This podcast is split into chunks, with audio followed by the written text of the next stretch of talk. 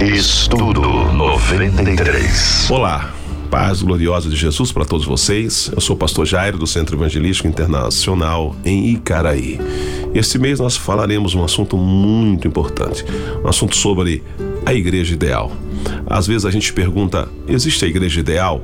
Quando a gente olha para a palavra, nós vamos ver uma igreja, uma igreja que pode sim, pode ser para nós um referencial. A igreja que pode ser para nós um referencial é a igreja de Jerusalém. A gente percebe que nenhum dos apóstolos enviam nenhuma carta é, corrigindo a igreja de Jerusalém. Então a gente percebe que Lucas, quando escreve os Atos dos Apóstolos, Lucas narra o dia a dia dessa igreja. Lucas narra o cotidiano dessa igreja, o comportamento desta igreja, a eficácia dessa igreja, o, é, o referencial que esta igreja era e é. Então a gente vê em Atos dos Apóstolos, ou nos Atos dos Apóstolos, capítulo 2, versículo 42, quando Lucas diz: E perseveravam na doutrina dos apóstolos, e na comunhão, e no partir do pão, e nas orações. A primeira coisa que chama, a nossa atenção é que a igreja perseverava na doutrina dos apóstolos, no ensinamento dos apóstolos. A gente percebe que a igreja reconhecia a autoridade dos apóstolos e por essa razão ela permanecia, ela não se afastava do ensino que os apóstolos ensinavam. Isso é muito importante para a igreja odierna, para que uma igreja ela permaneça inabalável no ensinamento, ela precisa permanecer, perseverar. Não era uma igreja que era assim agora e daqui a pouco ela mudava. Era uma igreja que estava estabelecida. E os irmãos, claro, perseveravam, aceitavam, obedeciam os ensinamentos dos apóstolos. Por essa razão, era uma igreja prevalecente. Uma igreja prevalece sim quando ela está firmada em algo tão substancial, algo tão é, confirmado pelo Senhor. Então, tudo aquilo que os apóstolos ensinavam, a igreja permanecia.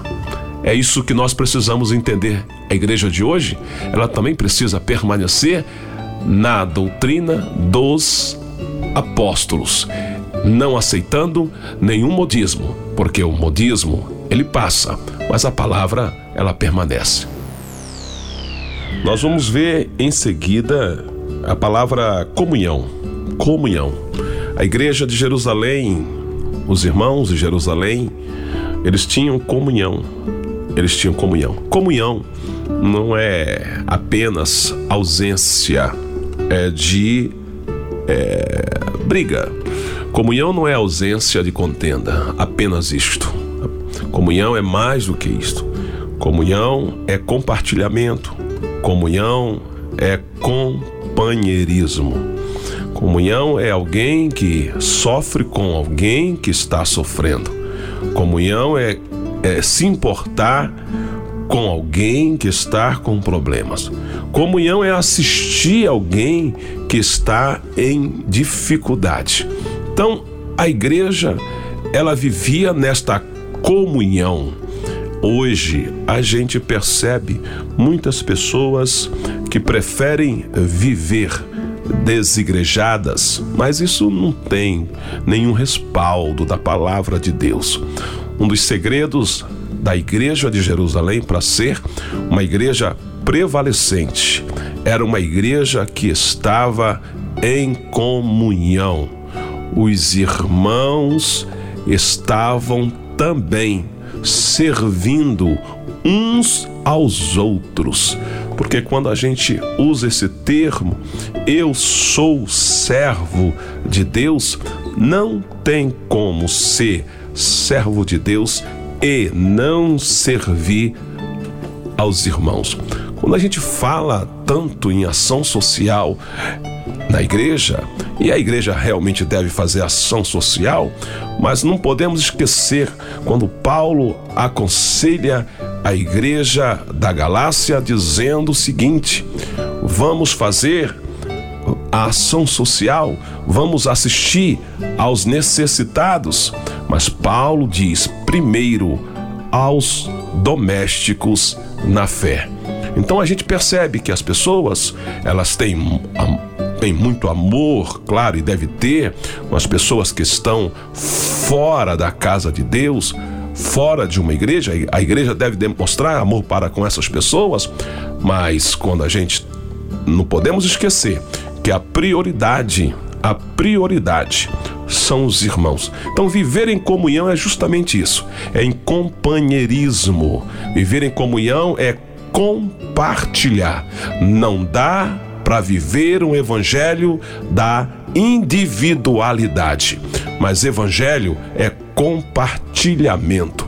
Então, é, a gente observa que era uma das marcas da, da igreja de Jerusalém e deve ser também uma das marcas da igreja de hoje, para que as pessoas percebam o como é bom pertencer a uma comunidade cristã. Em Atos dos Apóstolos, capítulo 2, versículo 42, na sequência, a igreja perseverava no partir do pão. Partir do pão não era simplesmente uma refeição é, que as pessoas faziam na sua vida diária, mas partir do pão entre os irmãos havia um sentido muito forte espiritual. Paulo, quando escreve a sua primeira carta aos Coríntios, no capítulo 11, no versículo ou nos versículos 20 em diante, Paulo ele está tratando do assunto do partido pão na igreja, mostrando para os irmãos que a refeição é, na igreja, o partido pão na igreja, o partido pão na comunidade cristã não tinha como alvo um banquete para satisfazer a carne, não tinha como alvo um banquete para satisfazer a fome, mas altamente espiritual. Por essa razão que Paulo diz que aqueles irmãos que estavam partindo pão para saciar a sua fome deveriam fazer isto em casa, porque aquela ceia do jeito que eles estavam fazendo, aquele partido pão do jeito que eles estavam fazendo, não era a ceia do Senhor.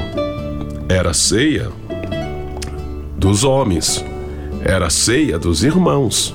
Então Paulo ressalta que o partido pão era completamente espiritual. E aqui nós estamos vendo a igreja dando sequência a esse ato, a essa instituição de Cristo, a essa, a essa ordenança de Cristo, né? Que nós conhecemos como a, a ceia do Senhor. Então, Paulo está dizendo que a ceia do Senhor não era a ceia dos homens, porque a ceia dos homens era uma ceia carnal, mas a ceia do Senhor, uma ceia, uma refeição espiritual. Então Paulo corrige isto e a igreja de Jerusalém não negligenciava o partir do pão. Então era uma igreja que perseverava ceando entre os irmãos, partindo pão para lembrar o que Cristo fez, a obra de Cristo, o pão que representava o corpo de Cristo, né? E claro, o vinho que representava a nova aliança. Então a gente observa é, esse comportamento da igreja em Jerusalém. E a gente, claro, nós somos somos também sequência desta igreja. Às vezes hoje há uma disputa e as pessoas dizem a, a, a minha denominação é a mais antiga. Outro diz a primeira igreja foi a minha, mas a primeira igreja que a gente observa aqui foi a igreja de Jerusalém. Então nós somos sequência da igreja de Jerusalém. Vamos dar sequência ao assunto que nós falamos domingo passado sobre a igreja ideal. Na sequência, no capítulo 2 dos Atos dos Apóstolos, no versículo 42, na sequência, eu quero falar sobre as orações ou a oração da igreja. Então, uma igreja que perseverava no ensinamento, que nós já falamos dos apóstolos, que perseverava na comunhão, que nós já falamos, que perseverava no partir do pão, que nós já falamos, e hoje nós queremos falar sobre a igreja que orava, a igreja que orava. Hoje, claro, as pessoas dizem que Deus não habita em casa feita por mãos de homens. Claro que a gente entende que nós somos moradas de Deus, mas Jesus, ele denominou o templo em Jerusalém. Ele denominou como casa de oração. E a gente segue essa sequência. A gente observa essa sequência que o lugar onde nós congregamos deve ser também casa de oração. E quando a gente olha para a igreja odierna, a gente percebe que essa prática ela está cada dia mais em desuso, porque é difícil você ver hoje em dia os irmãos se ajuntando para orar em conjunto. E esta igreja de Jerusalém, ela não só perseverava nos ensinos, ela não só perseverava na comunhão, ela não só perseverava no partir do pão, mas ela perseverava na ou nas orações. A gente percebe, né, o quanto a igreja levava a sério esses momentos em que eles se reuniam para quê? Eles se reuniam para orar. Se nós seguimos essa, esse exemplo, é evidente que a igreja terá muito menos problemas. Hoje a gente percebe tanta gente dizendo quantos problemas existem na igreja. Mas, se a igreja tomar a igreja de Jerusalém como exemplo e os irmãos permanecerem nas orações, com certeza os problemas serão menores. É, o assunto que nós estamos falando sobre a igreja ideal, e eu vejo como a igreja de Jerusalém, eu leio capítulo 2 dos Atos dos Apóstolos, versículo 43 onde o evangelista Lucas, o escritor do livro dos Atos dos Apóstolos, ele diz no versículo 43, repetindo o capítulo 2, versículo 43, ele diz: Em toda a alma havia temor.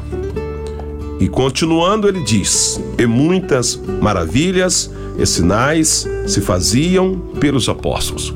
Então, outra coisa interessante para a gente observar é que em cada ou em toda, toda, toda alma, ele está dizendo que todos os irmãos que compunham a igreja de Jerusalém, todos, olha que coisa interessante, todos, em toda alma havia temor. Imagina que igreja poderosa, imagina que igreja gloriosa. Imagina que igreja padrão. Imagina que igreja que alegrava o coração de Deus, o coração do Senhor. Em toda a alma havia temor. Quer dizer, cada pessoa né, se comportava, se comportava com temor ao Senhor. É aquilo que a gente diz, que a gente diz, não, que a palavra diz, a Bíblia fala que o temor ao Senhor é o princípio de toda sabedoria. Imagina uma igreja que todo mundo teme a Deus. Imagina uma igreja que todo mundo é, se comporta corretamente por causa do temor, por causa da reverência, por causa do respeito ao Senhor. Imagina se essa igreja é uma igreja que dá trabalho. De forma nenhuma. Imagina se essa igreja é uma igreja que escandaliza. De forma nenhuma. Imagina se essa igreja é uma igreja reprovada pela sociedade. De forma nenhuma. Por quê? Porque é uma igreja que teme ao Senhor. Imagina se nós temos uma igreja hoje, de acordo com esta igreja de Jerusalém, todo mundo com temor a Deus, todo mundo respeitando o Senhor, todo mundo reverenciando, todo mundo obedecendo, todo mundo não fazendo o que é mal, não fazendo o que é errado, por temor ao Senhor. Então, essa igreja de Jerusalém, uma igreja poderosa. Continuando sobre o versículo 43 do capítulo 2 dos Atos dos Apóstolos, a segunda parte desse versículo diz: E muitas maravilhas e sinais se faziam pelos apóstolos. Então, nós entendemos que os milagres, os milagres aconteciam continuamente na igreja de Atos. O sobrenatural acontecia. As coisas maravilhosas, porque o Lucas, o evangelista, ele diz que muitas maravilhas e sinais, muitas maravilhas e sinais. Para que servem os sinais na igreja? Para, para que servem as coisas maravilhosas na igreja? Para, para convencer aqueles que ainda eh, não são né, eh, evangelizados, aqueles que ainda não creem no evangelho, para convencê-los. Né? É, é uma credencial da igreja as coisas sobrenaturais. É uma credencial da igreja os milagres. Certa feita, o Senhor Jesus falou para aqueles que estavam não crendo sobre a sua deidade, não crendo que ele era filho de Deus. Então, o Senhor Jesus, ele diz: Se vocês não acreditam em mim pelo que eu falo, acreditem pelo que eu faço. Então a gente observa que quando Jesus curou o cego de Betsaida, que ele foi interrogado pelos líderes religiosos da época, o cego disse para aqueles que estavam lhe interrogando: Nós sabemos que desde que mundo é mundo, ninguém fez o que ele fez. Claro que os milagres, as maravilhas, os sinais credenciam a igreja. E Jesus falou isso quando ele manda os discípulos pregarem o evangelho a toda criatura em todo o mundo. Ele diz claramente: estes sinais seguirão aos que crerem. Então, os sinais são evidências da aprovação de Deus. Os sinais são evidências, né, de, da, da presença de Deus na vida da igreja. E a igreja ideal que a gente encontra na palavra é a igreja de Jerusalém. Eu estou sempre falando do capítulo 42, capítulo 2 de Atos, no versículo 42 em diante. E hoje eu quero falar sobre o versículo 44.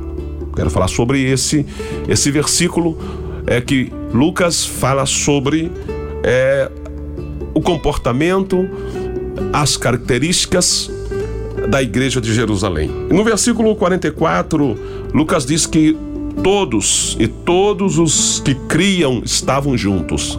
Interessante isso, né?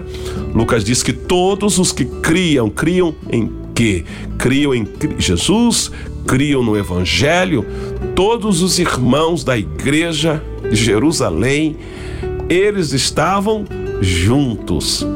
Essa palavra é muito importante porque ela desconstrói né? Ela desconstrói esses discursos de hoje em dia que para a gente ser crente não precisa a gente estar na comunidade, que a gente para ser crente não precisa a gente estar no coletivo da igreja para a gente ser crente, não precisa a gente estar na assembleia. E aí a gente percebe por, essa, por esse relato de Lucas a importância dos irmãos estarem juntos. Uma que é, igreja significa justamente isso, né? O sentido literal da palavra igreja é a assembleia convocada ou os chamados para fora, né? Então, igreja é coletivo.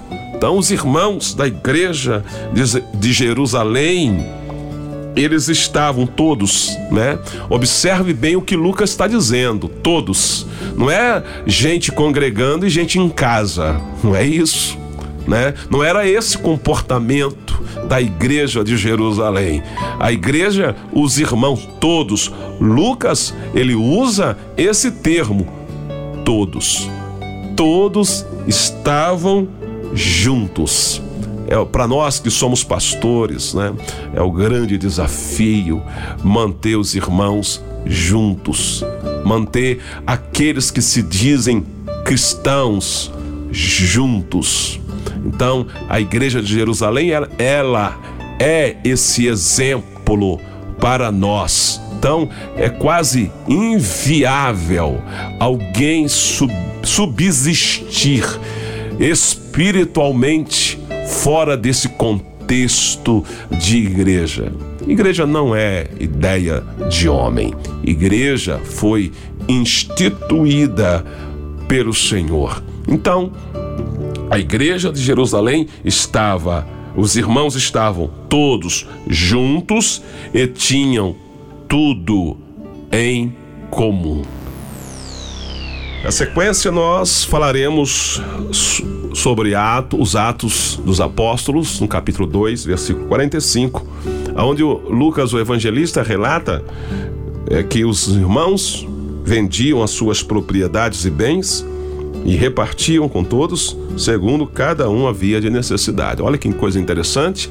Se fosse hoje nossos dias, haveria muita polêmica sobre esse comportamento da igreja de Jerusalém.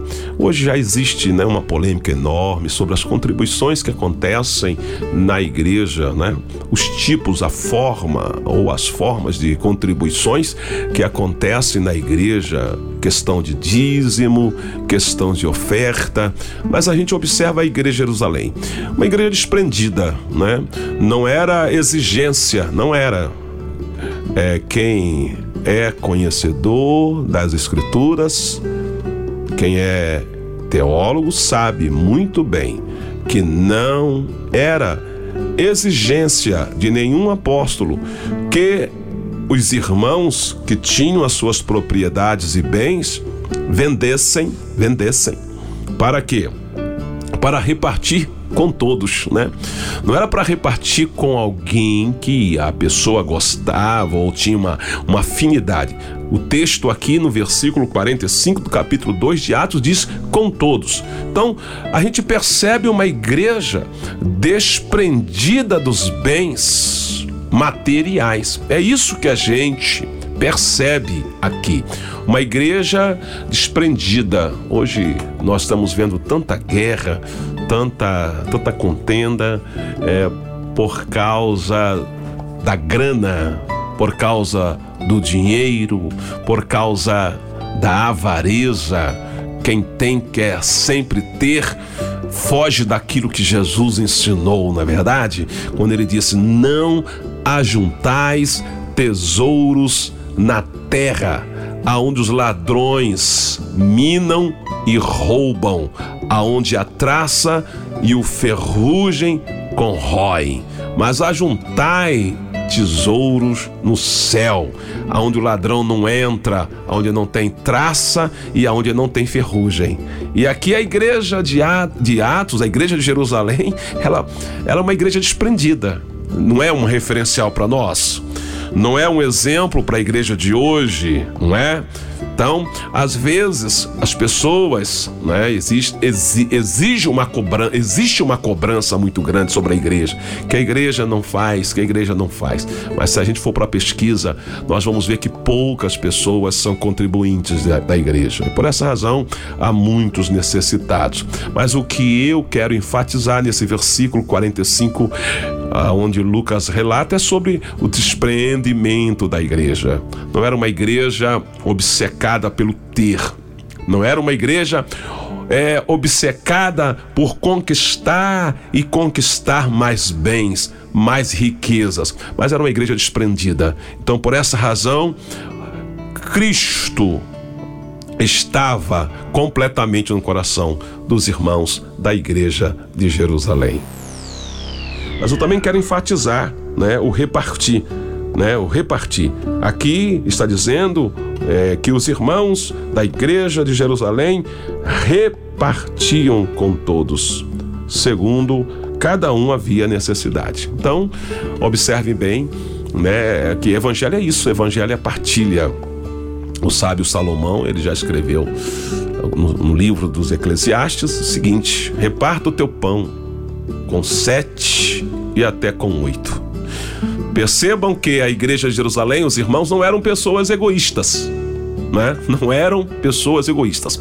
Hoje a gente observa que tem gente na igreja que não frequentam mais uma igreja tal porque aquela pessoa que ele um dia emprestou um dinheiro não o pagou e por essa razão ele não perdoou aquela dívida e preferiu sair daquela igreja. Agora veja o exemplo dessa igreja de Jerusalém, né? A igreja que repartia, repartia, não emprestava, repartia com os irmãos, repartia repartiam com todos, não eram egoístas. Hoje a gente percebe que é, existe, né? Existe uma, uh, um comportamento completamente contrário à igreja de Jerusalém, né? Pessoas que só pensam em si mesmas, pessoas que não compartilham, pessoas que eh, dizem, né?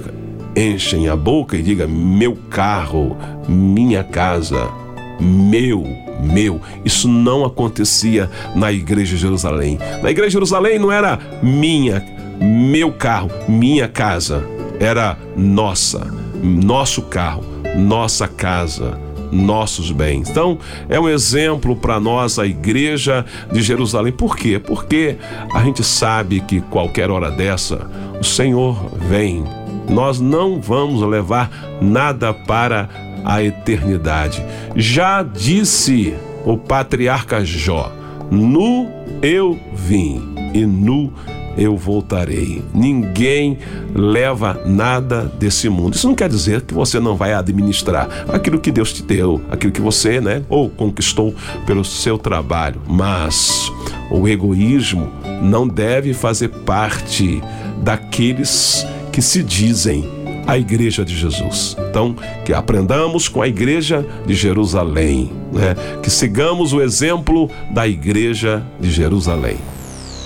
O assunto que nós estamos falando esse mês é sobre a igreja ideal. Qual é a igreja dos sonhos de Cristo Jesus? E eu observo a igreja de Jerusalém. Eu venho falando sobre o capítulo 2 dos Atos dos Apóstolos, versículo 42 em diante, aonde o evangelista Lucas, ele relata o dia a dia da igreja de Jerusalém. E hoje eu quero falar sobre o versículo 46 do capítulo 2, que o, o evangelista Lucas, ele diz que os irmãos, eles perseveravam unânimes, todos os dias no templo, partindo pão em casa, comiam juntos com alegria e singeleza de coração, É, a palavra de Deus é coisa muito poderosa. E o relato de Lucas nos chama a atenção porque nós estamos falando sobre a igreja ideal. A igreja, qual é a igreja ideal? Se nós seguirmos o exemplo da igreja de Jerusalém, claro que seremos a igreja ideal. Porque é uma coisa que Lucas fala que chama a nossa atenção nesse versículo 46. E perseveravam unânimes todos os dias no templo. Todos os dias no templo. Imagina, gente animada, gente empolgada, gente dedicada, gente consagrada. Imagina, os irmãos da igreja de Jerusalém, eles não, eles não tinham, é, eles não tinham é, enjoo da vida da igreja, né? Hoje a gente ainda percebe pessoas reclamando, dizendo: Poxa, todos os dias na igreja, todos os dias no templo, todos os dias no prédio da igreja, como queiram. Mas aqui a gente vê uma igreja inflamada, uma igreja, uma igreja animada, uma igreja que valorizava a vida, a vida cristã, a vida espiritual, a vida da igreja. Por essa razão, é, parece algo absurdo aos nossos olhos, porque se hoje uma pessoa ter essa, esse comportamento, ter essa assiduidade é, nos cultos, nas reuniões, não vai faltar quem diga que essa pessoa é fanática, que essa pessoa agora só quer saber de culto, só quer saber de reunião. Mas a igreja de Jerusalém, ela é exemplo para nós possamos né, seguir esse exemplo. Os irmãos, todos os dias, estavam no templo. Eu estou me atendo hoje ao versículo 46 e vamos para a parte onde Lucas fala que além dos irmãos perseverarem todos os dias, unânimes, no templo, também eles partiam pão em casa. Havia reunião ou haviam reuniões em casas.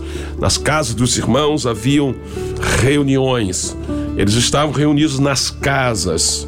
Eles comiam juntos, com alegria e singeleza de coração. Imagina, né, a unidade que essa igreja vivia a unidade. Sempre foi esse o sonho do Senhor Jesus. Ele ora e ele diz ao Pai: Pai, para que eles sejam um, assim como eu e tu somos um. E esta igreja de Jerusalém amava, os irmãos amavam estarem juntos, não para falar mal do pastor, não para falar mal um do outro, não, não, não era, não era, não era o propósito da, das reuniões, tanto no templo quanto nas casas, não era este propósito. O propósito era altamente espiritual. Então os irmãos comiam juntos com alegria. Interessante, né? Olha o estado emocional da igreja de Jerusalém. Eu fico fascinado com o estado emocional da igreja. Hoje é tanta gente deprimida, hoje é tanta gente melancólica, nostálgica. Agora, a igreja de Jerusalém tinha um nível emocional, né, muito bom, porque não é só estar juntos, não é só estar juntos, porque hoje as pessoas, ela, muitas delas estão juntas, mas estão mal-humoradas, estão entristecidas, né? A igreja de Jerusalém não ela estava, os irmãos estavam juntos, mas estavam, né, com alegria. Com alegria. A gente é pastor de igreja, no meu caso eu sou pastor. Quantas pessoas às vezes eu observo culto inteira, reunião inteira, a pessoa mal-humorada, a pessoa entristecida, né? Parece que está num ambiente que não vê a hora de sair daquele ambiente. Mas a igreja de Jerusalém, não. Havia alegria e outra coisa importante, singeleza de coração. Simplicidade. Não havia ninguém se achando melhor do que o outro, não havia ninguém se achando inferior, pior do que o outro. Havia essa simplicidade, havia essa saúde no relacionamento da igreja de Jerusalém. Que esse relacionamento saudável seja para nós também uma marca na igreja de hoje. A igreja que deve ser referencial para todas as igrejas. Se nós, como igreja, seguirmos o exemplo da igreja de Jerusalém, nós seremos uma igreja forte, nós seremos uma igreja poderosa em Cristo, nós seremos uma igreja prevalecente. Olha o que diz o evangelista Lucas no capítulo 2, no versículo 47 de Atos: louvando a Deus caindo na graça de todo o povo, e todos os dias acrescentava o Senhor à igreja aqueles que se haviam de salvar. Então, olha o nível de adoração da igreja. Ela louvava sempre a Deus. Ela estava sempre louvando a Deus sempre elogiando o Senhor, sempre magnificando o Senhor, sempre agradecendo ao Senhor. Hoje nós temos visto muitas reclamações. Olha o que tem de gente reclamando, o que tem de gente murmurando, o que tem de gente achando que a vida cristã não tá legal, Olha, são muitas pessoas. Mas olha o exemplo da igreja de Jerusalém, no vers, capítulo 2 de Atos, no versículo 47. Era uma igreja que permanecia, eh, vivia louvando a Deus. Outra coisa importante nesse versículo, a igreja caía na graça, uma igreja simpática. Uma igreja simpática, uma igreja agradável. Uma igreja que as pessoas percebiam que havia algo, algo muito bom na vida dos irmãos da igreja de Jerusalém, porque ela caía na graça de todo o povo. O que, que, é, o que é cair na graça de todo o povo? É gente que dizia: olha, que povo animado, que povo alegre, que povo cordial, que povo nobre, que povo feliz. Deve ser esta a marca da igreja de hoje, porque isso acontecia com a igreja de Jerusalém. Então, uma igreja louvando a Deus, uma igreja caindo na graça do povo, porque se cai na graça do povo, é simpático, o povo vem para o evangelho também. E diz a palavra, Lucas relata, e todos os dias o Senhor acrescentava. Quem dá crescimento à igreja não, não é o homem. Quem dá crescimento à igreja é o Senhor. E todos os dias o Senhor acrescentava aqueles que haviam de salvar. Quem salva é o Senhor. Quem faz a igreja crescer é o Senhor. Mas isso só acontece se a igreja estiver a contento. Que Deus abençoe a gente. Em nome de Jesus. Estudo 93.